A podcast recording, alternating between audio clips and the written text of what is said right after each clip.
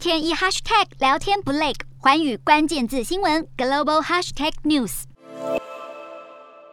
持续带大家来关心，俄乌战争打到今天已经超过了两个礼拜，乌克兰首都基辅仍然持续是被包围的。那现在就有消息传出来，有一些机密资料将被转移。现在就传出哦，有一个 A 计划，那它呢就是要保护乌克兰境内的 IT 基础设施。但是如果俄军持续的深入乌克兰，那乌克兰资讯保护副局长他就表示，很有可能乌克兰政府就会把这些机密数据以及网络四服器转移到国外，并且首选就是欧洲国家。那有哪一些方法可以转移呢？包括了像是物理运输，就是使用这些可携式的硬碟把资料带出去；那数位运输的话，就是使用网络直接转移，把资料从一个伺服器转到另一个伺服器。不过其实呢，这可不简单，因为如果你要转移，是需要修法来批准的，像是呢取消机密资料转移到国外的限制，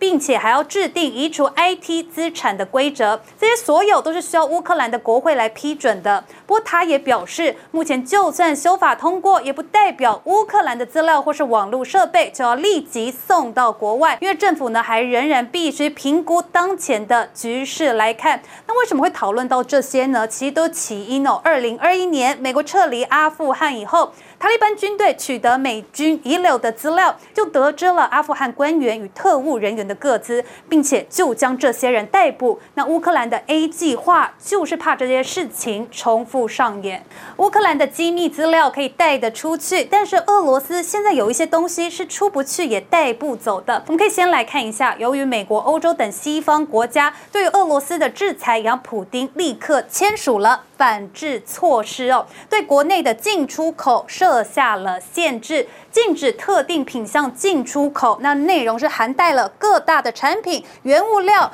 但是详细的品项目前是尚未出炉的。那这个禁令将延续到二零二二年的十二月三十一号为止，也就是今年底以前。但这些是为了反制欧美制裁的特殊经济措施之一。他们也认为这可以保证俄罗斯的安全。不过，不仅自己国家东西出不去，由于制裁的关系，其实西方已经有数十家的企业逃离俄罗斯了。那算一算，有价值上亿美元的库存、房地产以及。投资案都遭到了弃置，那包括了知名大厂丰田、Nike 以及 IKEA，该怎么办呢？执政党统一俄罗斯总理事会的秘书长就提出哦，应该要把这些因为俄乌战争遭到弃置的外商工厂全部都国有化，因为他们认为呢，这些行为。就是在向俄罗斯的公民宣战，虽然他也表示这是一个极端的做法，但是俄罗斯不容许遭人背后捅刀，人民必须受到保护。